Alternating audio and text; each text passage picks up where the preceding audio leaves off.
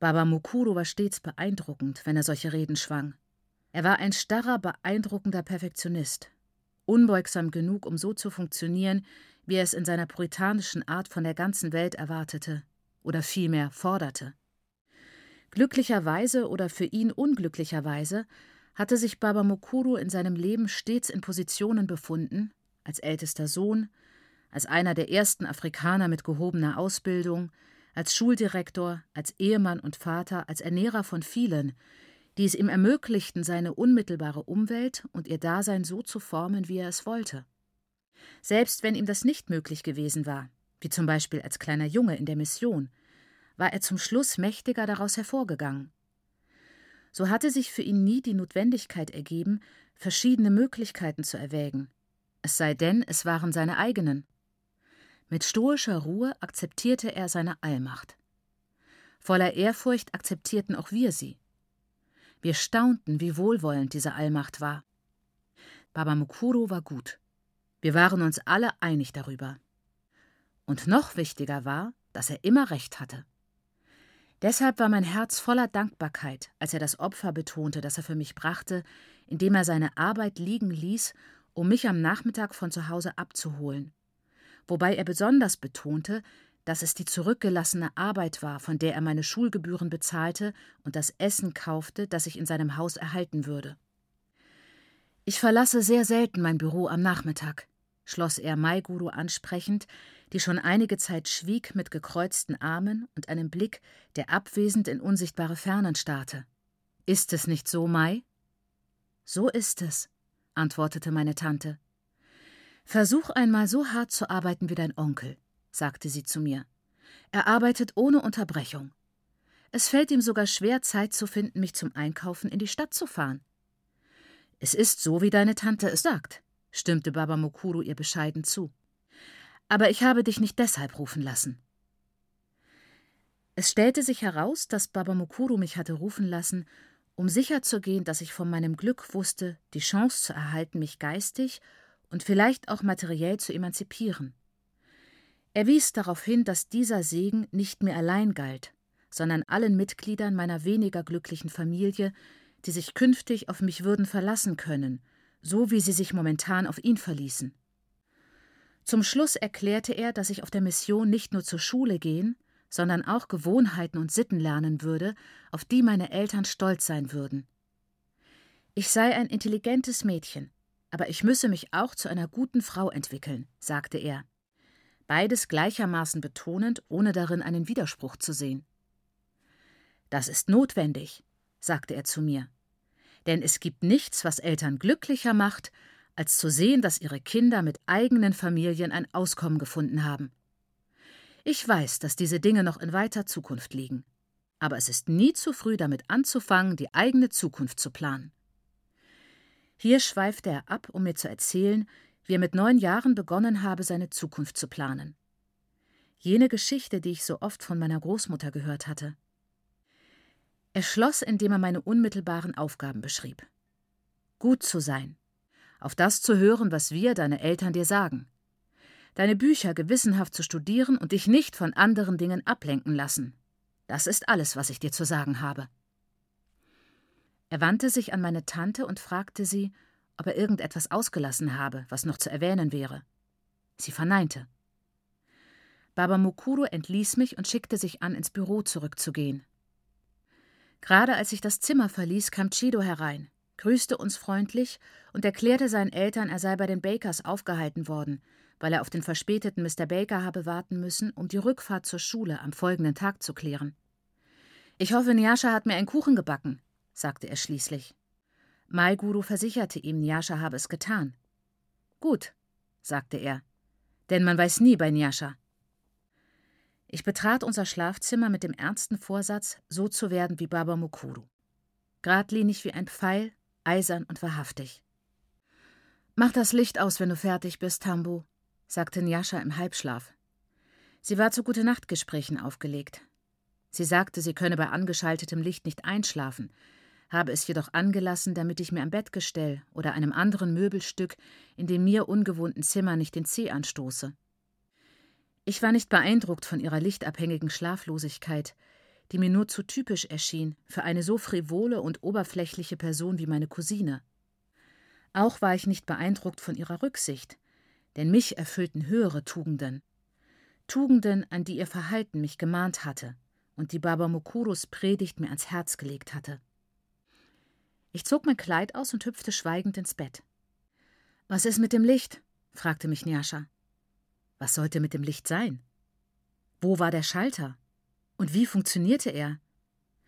Sollte ich meine Unwissenheit ihr gegenüber zugeben, der ich mich überlegen fühlte, oder sollte ich sie ignorieren? Es war ein gutes Gefühl, sich zur Abwechslung einmal überlegen zu fühlen. Zum ersten Mal, seit ich das Haus meines Onkels betreten hatte. Ich ignorierte also meine Cousine. Njascha stieg aus dem Bett und gab mir gleichzeitig den Rat, mir Mühe zu geben, mich nicht wie ein Trampel vom Land zu benehmen, was mich unendlich bedrückte. Njascha musste sehr verärgert gewesen sein, dachte ich, wenn sie etwas so Rüdes sagte, und ich wollte mich schon entschuldigen und meine Unwissenheit zugeben, als ich mich daran erinnerte, dass sie immer rüde war, wenn nicht zu mir, dann zu ihren Eltern. Ich beschloss, sie erwarte zu viel von den Menschen und schwieg. Ich hätte mich gern zur Wand gedreht, um meine Missbilligung auszudrücken, aber da ich meine Unwissenheit hinsichtlich der Lichtschalter nicht zugeben konnte, musste ich sie genau beobachten. Njascha nahm sehr viel wahr. Ich hatte sie dafür schon bewundert, als wir am frühen Morgen miteinander gesprochen hatten. Aber jetzt ärgerte es mich, es ließ mich albern erscheinen. Hier ist er, sagte sie und zeigte auf einen schwarzen Fleck an der Wand neben der Tür. Jetzt ist er heruntergedrückt, was bedeutet er ist an. Wenn er nach oben gedrückt ist, ist er aus. Sie schaltete das Licht aus und an, um es mir vorzuführen. Schalt es aus, sagte ich gehässig, sonst kannst du nicht einschlafen. Sie schaltete das Licht aus und kletterte ins Bett zurück. Typischerweise behielt sie das letzte Wort. Du hast dein Nachthemd nicht an. Das wirst du im Dunkeln anziehen müssen. Ich fragte nicht, was ein Nachthemd sei, da wir uns im Streit befanden. Stattdessen verflog die selbstgefällige Entschlossenheit, die Baba Mukuros Rede mir eingeflößt hatte. Ich fühlte mich wieder minderwertig. Ich war damals in jenem Alter ziemlich masochistisch veranlagt, schwelgte gerne in meiner eingebildeten Unterlegenheit, bis ich in Gefahr war, mich zu bemitleiden. Dann rügte ich mich für diese Weinerlichkeit, indem ich an meine Mutter dachte, die es stoisch ertrug, weiblichen Geschlechts, arm, ungebildet und schwarz zu sein, bis ich mich meiner Schwäche schämte, so schlapp vor einer neuen fremden Umgebung in die Knie gegangen zu sein. Das verschaffte mir eine feine Peitsche aus Schuldgefühlen, mit der ich mich geißeln konnte. Ich nahm mir erneut fest vor, die mir von Baba Mokuru geschenkte Chance nach Kräften zu nutzen. Viele meiner Reaktionen damals waren so kompliziert, und es bedurfte langer Überlegungen, bis ich sie säuberlich sortiert hatte. Aber die Ereignisse und die Aufregung des Tages hatten mich erschöpft. Ich schlief ein, noch ehe ich meine Gedanken geordnet hatte. Darum nehme ich an, träumte ich von meinem Bruder. Er lachte über mich, wie immer. Einen Ball elegant durch die Maispflanzen kickend, die auf dem Fußballfeld unserer ehemaligen Schule gewachsen waren, hielt er ab und zu an, um einen fetten, prächtigen Kolben zu pflücken und sich in den Mund zu schieben. Die Kolben waren voller weißer Soße. Von meinem Pult in einem Klassenzimmer der Mission, das sich zufällig oberhalb des Maisfeldes befand, sah ich ihn essen und war besorgt, dass ihm von dem seltsamen Mais schlecht werden würde. Mit einem eleganten Sprung war ich an seiner Seite und bat ihn aufzuhören. Aber er lachte mir nur ins Gesicht und erklärte mir, niemand würde auf mich hören, weil ich eine Zigarette rauchte. Der Traum wurde zum Albtraum, als mir klar wurde, dass der Füller in meiner Hand in Wirklichkeit eine lange rauchende Zigarette war. Namo jaulte vor gemeiner Schadenfreude, prophezeite mir ein schlimmes Ende, die verdiente Strafe, weil ich meinen Ehemann, meine Kinder, meinen Garten und meine Hühner verlassen hätte. Er sprach mit so viel Autorität, dass ich mich augenblicklich schämte, die nicht vorhandene Familie verlassen zu haben. Als mein Ehemann am unteren Ende des Maisfeldes auftauchte, war ich nicht überrascht, sondern nur zu Tode erschrocken, in ihm Baba Mukuru zu erkennen, mit zwei wütenden Hunden, die mich verfolgten, um mich zu meinem Gatten zurückzutreiben. Dann fiel mir ein, dass ich zur Schule ging und begann es Baba Mukuru zu erklären, Doch Mai Guru unterbrach mich, um mir zu sagen, ich müsse mich zuerst waschen gehen. Ich war auf dem Weg zum Badezimmer, als ich begriff, dass ich aufgewacht war. Die Freude eines Bads. Dampfend heißes Wasser füllte die Badewanne bis zum Rand, so dass ich widerwillig die Wasserhähne zudrehen musste, damit sie nicht überlief, wenn ich hineinstieg. Ich wusch und schrubbte und rubbelte mich, seifte mich dreimal ein. Nicht, weil ich mich schmutzig fand, sondern einfach, weil es so herrlich warm und nass und sauber war. Plansch, plansch. Und Wasser schwappte über auf das blaue Linoleum. Mai Guru klopfte an die Tür, um sich zu erkundigen, ob alles in Ordnung sei. Und es fiel mir ein, dass auch die anderen sich waschen mussten. Ich sprang heraus, entfernte den Stöpsel und war sehr zufrieden, weil ich mit meinem ersten Bart zurechtgekommen war, ohne es beigebracht bekommen zu haben. Dann schaute ich umher und fand ein paar alte Lumpen unter dem Waschbecken, mit denen ich das Bad säuberte und den Boden trocken wischte. Sauber, warm und großmütig ließ ich ein Bad für Njascha ein. Sie dankte mir ausgesprochen freundlich für diesen Gefallen, und wir begruben unseren Streit. Trotzdem war mir nicht danach, ihr zu gestehen, dass ich nicht gewusst hatte, was ein Nachthemd ist. Aber das spielte keine Rolle. Ich achtete darauf, was Njascha trug, und fand etwas Ähnliches in meinem Koffer. Das also war das Nachthemd. Ich machte mein Bett und legte das Nachthemd, ordentlich gefaltet, ans Bettende. Als ich mich angezogen hatte, bewunderte ich mich im Spiegel. Ich sah in der Uniform besser aus als je zuvor. Obwohl sie blau war, was, wie ich heute weiß, nicht zu meinem Teint passt, und starre, breite Falten in der Mitte hatte. Es war ein Schock für mich, zu sehen, dass ich eigentlich hübsch war, und ich konnte es kaum glauben, weswegen ich mich ausgiebig prüfend betrachten musste, von allen Seiten und in den verschiedensten Positionen, um meine Vermutung zu bestätigen. Njascha kam aus dem Bad zurück und erwischte mich dabei, machte mich jedoch nicht verlegen. Großherzig und ehrlich bestätigte sie meinen eigenen Eindruck. Nicht schlecht, sagte sie anerkennend. Sie stand neben mir und sah in den Spiegel. Gar nicht schlecht. Du hast eine Taille. Bald wirst du auch Brüste haben. Schade um den Hintern, fuhr sie fort und gab mir zum Scherz einen Klaps darauf, bevor sie sich abwandte. Ziemlich groß. Aber wenn du in diesem alten Trägerrock gut aussiehst, wirst du in allem gut aussehen. Ich war von allem, was sie sagte oder tat, geschmeichelt von der Beachtung, der Anerkennung, der neckischen Bemerkung.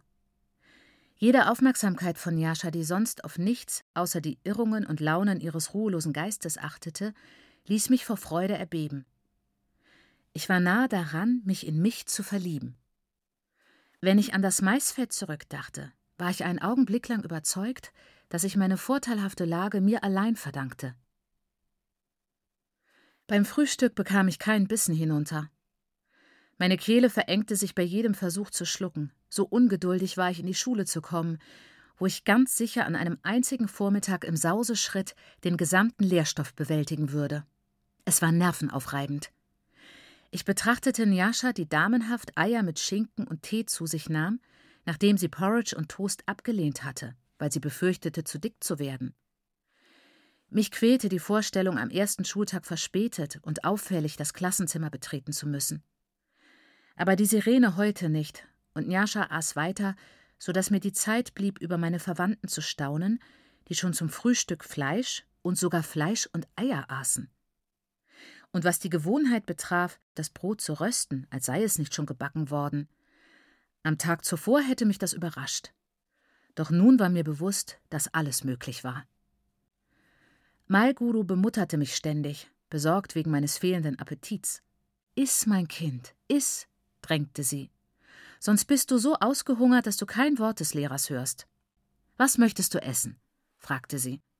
Sollen wir Ruquesa für deinen Porridge finden? Ich bin froh, dass ich nur deine Tochter bin. Du könntest deine Nichten leicht mit Freundlichkeit umbringen, bemerkte Njascha. Aber sie wird hungrig werden, erwiderte meine Tante. Wahrscheinlich ist sie gerade auf Diät, weil ich ihr gesagt habe, dass sie ein dickes Hinterteil hat. Du bist mir vielleicht eine, mein Täubchen. Sissi Tambo ist nicht fett. Mach dir keine Gedanken über Njaschas Eigenarten, riet sie unnötigerweise. Denn noch hatte ich nicht vor, mir über etwas anderes als die Schule Gedanken zu machen. Besonders nicht über Sachen, die mir nicht einleuchteten. Kleine Eigenarten, kommentierte Njascha. Kleine Eigenarten? Ich frag mich, welche kleine Eigenarten hat. Ihr kommt zu spät, Süße, wenn ihr euch nicht beeilt, sagte Mai Guru. Sie kramte in ihrer Handtasche nach einem Schilling für mich, damit ich mir in der Pause Brot kaufen konnte. Ein Schilling war viel Geld damals. Man konnte damit einen ganzen Leib Brot kaufen, als Frühstück für eine ganze Familie ausreichend. So viel Geld nur für Brot in der Pause machte mich verlegen. Ich wollte es zurückgeben, aber ich bemerkte, wie Njascha langsam ihre Tasse leerte, um ein Lächeln zu verbergen. Und ich konnte unmöglich meine Tante in Verlegenheit bringen, indem ich ihr Geschenk ablehnte. Die Münze verschwand in meinem Strumpf und ich dankte Mai Guru, wobei ich ihr versicherte, ich sei noch so satt vom Abendessen, dass ich das Geld zur Mittagszeit wieder nach Hause bringen würde. Njascha beendete ihr Frühstück. Wir machten uns auf den Weg zur Schule. In gleichen blauen Trägerröcken, Socken und Schuhen, und wir trugen die gleichen blauen Taschen. Wenn man uns anschaute, konnte man uns für Geschwister halten. Und so hätte ich die Dinge auch eingerichtet, hätte man mich gefragt. Da stolzierte ich neben meiner rassigen Cousine her und imitierte ihren Gang und ihre Kopfhaltung, damit jeder sähe, dass wir zusammengehörten. So begann meine Wiedergeburt. Ich betrachtete meinen Einzug in die Mission gern als Wiedergeburt. Mit der egoistischen Zuversicht von 14 kurzen Jahren, in denen mein Leben ausgesprochen nach Plan verlaufen war, erwartete ich von dieser Zeit Bedeutendes. Ich hoffte Weisheit, Klarsicht und persönlichen Glanz zu erlangen. Kurz, ich erwartete, dass sämtliche Fantasien meiner 14 Jahre in Erfüllung gingen und wurde insgesamt nicht enttäuscht. Befreit von allen Beschränkungen durch Not und Armut, die unsere Handlungen zu Hause bestimmten, investierte ich eine Menge Energie, um mich meiner Vorstellung einer jungen Frau von Welt zu nähern. Ich war jetzt sauber, nicht nur zu besonderen Anlässen, sondern an jedem Wochentag. Ich stieß außerhalb von mir auf viele Dinge, zu denen ich noch keine feste Ansicht hatte. Dinge, von denen ich vage immer gewusst hatte, dass sie in einer anderen Welt existierten. Dinge, die meine Mutter dazu brachten, sich zu fragen, ob ich noch ich selber wäre oder ob ein anderer Geist in mir hause. Es war gut, auf diese Weise Bestätigung zu finden. Die fand ich zum größten Teil nicht in den Unterrichtsstunden, sondern in Jaschas vielseitiger großer Bibliothek. Ich las alles, von Enid Blyton bis zu den Bronte-Schwestern, und reagierte auf sie alle. Wenn ich in diese Bücher tauchte, wusste ich, dass ich unterrichtet wurde und war voller Dankbarkeit dafür, dass alle Autoren mich in Orte einführten, wo Vernunft und Neigung nicht im Widerspruch zueinander standen. Es war eine zentripetale Zeit. Ich bildete das Zentrum und alles strebte zu mir hin. Es war eine Zeit der Erhöhung, und die Erhöhte war ich. Wenn ich versuchte, Njascha ein wenig von meiner Welt zu erzählen, lachte sie und sagte, ich läse zu viele Märchen. Sie zog die Realität vor. Sie hatte gerade ihre historische Phase. Sie hatte viele Bücher über reale Personen gelesen, über reale Völker und ihre Leiden, über die Zustände in Südafrika, die sie dann von Maiguru mit unserer Lage verglichen haben wollte, was schließlich in Streit endete, weil Maiguru der Ansicht war, es ginge uns besser. Sie las über die Araber an der Ostküste und die Briten an der Westküste Afrikas, über Nazis und Japaner und Hiroshima und Nagasaki. Sie bekam Albträume von diesen Dingen, diesen Gräueltaten, aber sie las weiter, weil sie fand, man müsse die Fakten kennen, um Lösungen zu finden. Und dass es Lösungen gab, daran zweifelte sie nicht. Sie wollte vieles wissen, ob der Anspruch der Juden auf Palästina berechtigt war, ob die Monarchie eine gerechte Regierungsform war, wie das Leben und die Verhältnisse vor der Kolonialzeit ausgesehen hatten, wieso genau die Unabhängigkeit Rhodesiens erklärt wurde und was das bedeutete. Zu meinen Märchen und meiner Reinkarnation meinte sie Genieße das alles, solange du es noch kannst, derlei dauert nicht lange. Und sie half mir, mein intellektuelles Wachstum zu genießen, indem sie mich auf lesenswerte Bücher hinwies, obwohl ich nicht immer ihrer Ansicht war denn ihr Geschmack war seriös geworden, indem sie mir das Haar glättete und am Wochenende Bänder hineinflocht, indem sie mir die Fingernägel feilte und sie manchmal leuchtend lila lackierte, obwohl Baba Mukuru darüber die Stirn runzelte, indem sie mir stark gewürzte Gerichte nach Maigurus Kochbuch zubereitete, die Baba Mukuru und mir nicht schmeckten, Maiguru und sie aber köstlich fanden. Ich hatte nicht nur nach eigenem Maßstab Erfolg, sondern auch nach dem anderer Leute. Es dauerte in der Schule nicht lange, bis mir klar wurde, dass Njascha nur wenige Freundinnen hatte. Die anderen Mädchen mochten es nicht, wie sie redete. Sie äfften sie immer noch hinter ihrem Rücken nach, als ich zur Mission kam, obwohl Baba Mukuru schon vor drei Jahren zurückgekehrt war. Und wenn ich auch fand, Njascha hätte in dieser Zeit ruhig mehr von ihrem britischen Akzent ablegen können, fand ich zugleich, dass die Schulkameradinnen ausreichend Zeit gehabt hatten, sich daran zu gewöhnen. Es stellte sich heraus, dass sie nicht Njaschas Akzent, sondern Njascha selbst nicht mochten. Sie hält sich für eine Weiße, höhnten sie, und das kam einem Fluch gleich. Sie ist stolz, erklärten andere. Sie ist unanständig, bemerkten die boshaftesten. Wie die sich für die Tänze am Samstagabend anzieht und wie sie sich mit George oder Johnson oder Matthias oder Chengetai aufgeführt hat. Es ist ganz klar, jeder sieht es. Danach folgte eine Diskussion darüber, was Njascha auf der Tanzfläche nun getan oder nicht getan hatte, und das Gespräch endete damit, dass jemand der Meinung aller Ausdruck verlieh, sie könne sich als Tochter des Schuldirektors eben alles erlauben. Ich hatte Glück, wenn ich mit keiner dieser schlechten Eigenschaften ausgestattet war. Mein Englisch wurde bald fließend, weil ich so viel las und mit Njascha redete, aber ich sprach ohne Akzent. Ich war nicht die Tochter des Schuldirektors, sondern eine arme Verwandte, die aus Verhältnissen stammte, die genauso, wenn nicht gar armseliger waren als die der anderen. An Jungen war ich offensichtlich nicht interessiert. Wie überzeugend Njascha auch auf mich einredete. Sie konnte mich nicht oft überreden, zu einer Plattennacht in der Bait Hall zu gehen. Vielleicht tue ich ihr Unrecht, wenn ich andeute, dass Njascha nicht meine Gesellschaft an sich suchte. Aber ich war damals sicher, ich brächte sie eher in Verlegenheit, als dass ich ein Gewinn für sie wäre. Denn ich konnte noch nicht Boogie tanzen, zum einen, weil mir die wesentlichen Rhythmen nicht gefielen, die in der Bait Hall gespielt wurden, und ich nie gelernt hatte, mich anmutig dazu zu bewegen, und zum anderen, weil ich aus ernsthaften Gründen zur Mission gekommen war, nicht um tanzen zu lernen. Trotzdem drängte mich Nyasha andauernd mitzukommen, bis sie offen sagte, Baba Mukuru könne ihr zwar das Tanzen gehen nicht verbieten, denn es sei eine Schulveranstaltung, so dass es unklug gewesen wäre, seine Tochter davon auszuschließen, aber er halte es trotzdem für eine Sünde. Sie wollte eine gemeinsame jugendliche Front dagegen errichten.